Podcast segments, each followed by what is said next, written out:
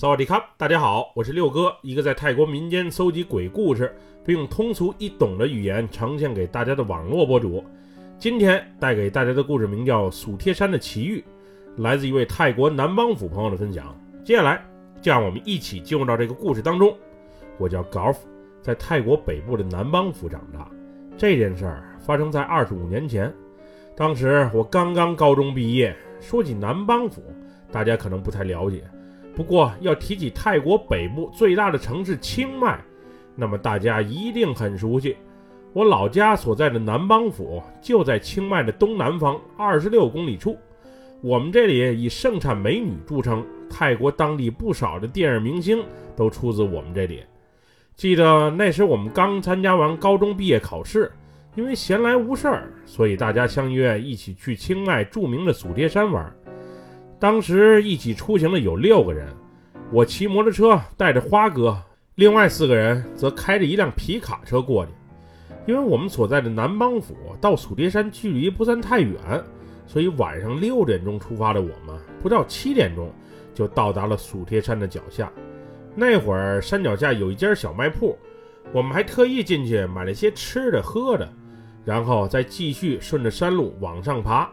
去过蜀贴山的朋友都应该知道，那里的山路急弯多，特别的难走，尤其是在二十五年前，当时山路修的远没有现在这么好，而且路灯还特别少，所以我们只能摸着黑，小心翼翼地往上开。那晚山里的气温特别的低，坐在车里的小伙伴估计还好，不过骑摩托车上山的我和花哥算是被冻惨了。只记得那晚凉风嗖嗖的往身上刮，别提多难受了。就这样，我们顺着夜晚的山路一直往上开，大约开了半个小时左右，终于到达了半山的一个简易停车场。当时骑摩托车又或者开车的话，只能到达这里；再想往山顶走的话，那就只能步行攀爬了。我们当时把车停好，把携带的帐篷支好。几个人就在那里边吃边喝的侃着大山，因为大家都是从初中一路走来的同学兼好友，再过些日子就将各奔东西了，所以那时的我们都特别珍惜彼此在一起的美好时光。那晚花哥提议要不要买点啤酒尝尝，毕竟我们已经十八岁了，刚过法律规定的饮酒年龄，大家一致认为这个提议不错。于是都挺赞同，不过好不容易上了山，谁再下山去买酒可是个大问题。毕竟下山、上山再走一趟挺折腾。于是我们决定啊，置手心手背来决定，这样也相对比较公平。当时我虽然想尝尝啤酒，不过下山特意去买一趟肯定是不愿意的。主要是刚才上山的时候已经给我冻得够呛。再下山的话，估计我会被冻感冒的。谁曾想，当大家掷手心手背的时候，那个最不幸运的人竟然是我。说起来也怪了，当时就我一个人出手背，而大家出的都是手心。也许这就是天意吧。即使我心里一万个不想去，愿赌服输的我，此时也不得不去。不过好在花哥仗义，他愿意陪我一同下山。也算是搭个伴儿，顺便帮我拎些东西。就这样，我俩骑着那辆破旧不堪的小摩托又下山了。下山的时候远比上山要刺激得多，那种犹如坐滑楼梯般的紧张与刺激，我至今还清楚地记得。到了山脚下的小卖铺之后，我们买了十二瓶啤酒，然后又挑了不少零食。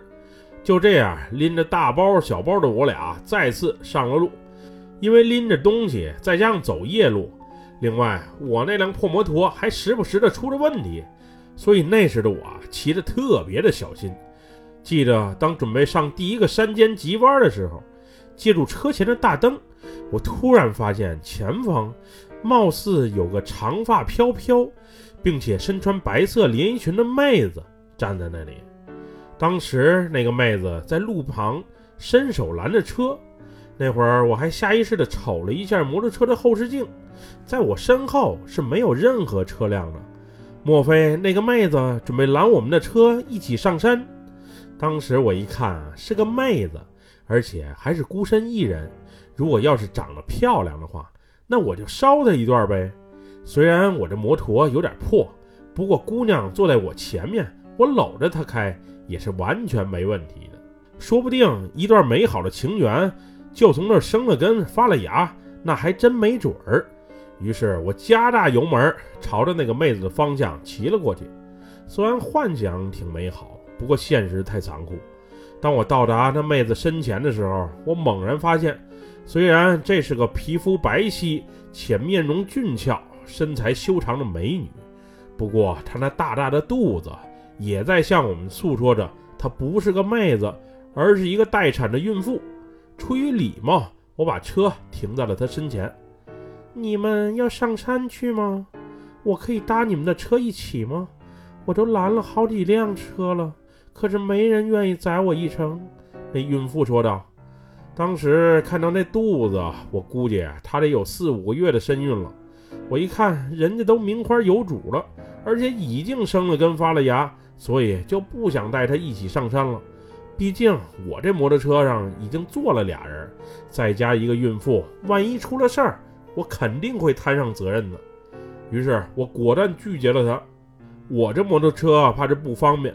您还是再等等下一辆吧，拜托拜托，搭我一程吧。这夜深人静的，我一人在这里也不安全。不了，您还是再等下一辆吧。我把这话刚一说完，就立马开溜了。当我看见她是个孕妇，爱情憧憬破灭的那一刻，我就想赶紧离开了。山上的小伙伴们还等着我俩呢，我是真不想再多浪费时间了。当时坐在后面的花哥还一个劲儿的埋怨我怎么这么不讲究，即使不搭人家一程，就是陪人等会儿车也好。毕竟大夜里一个孕妇孤身一人在一旁等着车，确实挺危险。我那会儿啊，根本就没把花哥的话放在心上。他一直就是一个热心肠泛滥并且磨磨唧唧的人。我继续骑着摩托往山上开，那会儿我能明显的感觉到。每经过一个大急弯的时候，花哥都会把手搭在我的肩膀上，并紧紧地抓住我。我认为估计是上山的坡度太陡，花哥怕从车上掉下去，所以抓着我如此之紧。没过多久，我们就顺利返回了半山的停车场。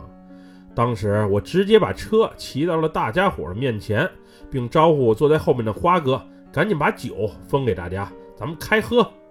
不过这时，大伙见到我俩都愣住不说话了，并且表情还特别的惊恐。当时我还不理解，并让花哥赶紧下车，别总把手搭在我的肩膀上。我一连说了好几回，见坐在后面的花哥都没反应，于是就回头瞅了他一眼。只见此时的花哥，鼻涕眼泪一起往下流，眼神不光有些呆滞，而且手。还不停地抖，华哥这是怎么了？身为学校排球运动员的他，身体壮得很，今天怎么这个熊样？于是我招呼大家先给花哥扶进帐篷里休息会儿，估计是被冻着了。正当我们驾着花哥往帐篷里走的时候，花哥突然喊道：“你、你、你、你看见他了吗？看见他了吗？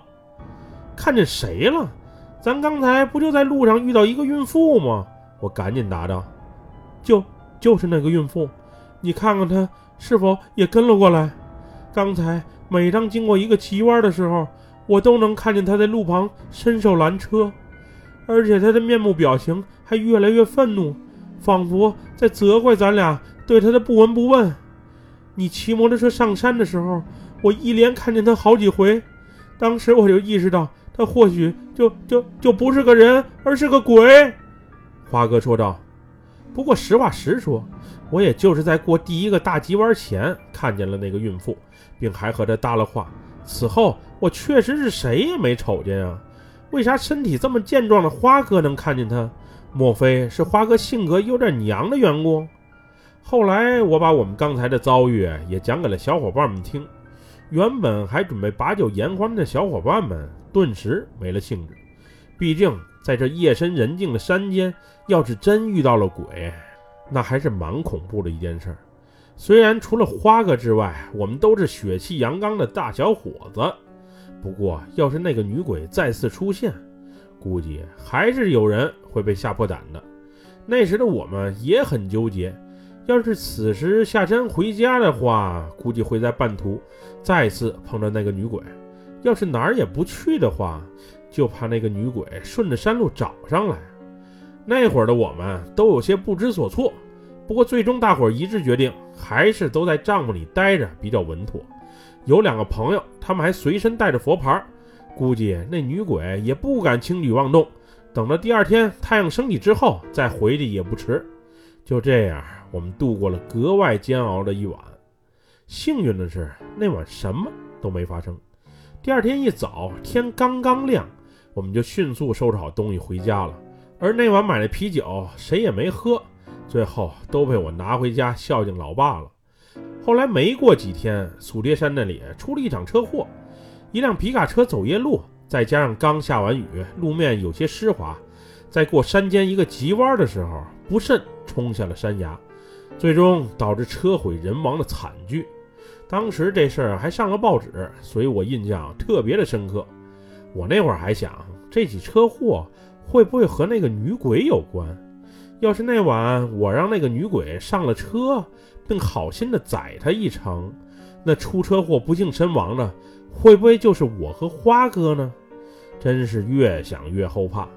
之后，我和那天的几个小伙伴也曾经听到过一个未经证实的传闻，就是有一对小情侣深夜开车去蜀贴山看风景，浪漫。当时俩人因为一些小矛盾啊吵架了，于是女孩就闹情绪下了车。而男孩则赌气的一人开车离开。后来，那个怀有身孕的女孩不慎跌下山崖摔死，此后就化作女鬼，时常在深夜的蜀叠山里出现。不过这只是传闻，我也无从考证。此后，因为我去曼谷上大学的缘故，就很少再去蜀叠山玩了。至于那个女鬼还在不在，那就不得而知了。反正我是再也不想见到她了。本期故事就分享到这里，喜欢六哥故事的朋友，别忘了给六哥点赞和关注哟！还希望大家继续关注暹罗老六在喜马拉雅上其他的作品。咱们下期节目再见，么么哒，拜拜，萨瓦迪卡。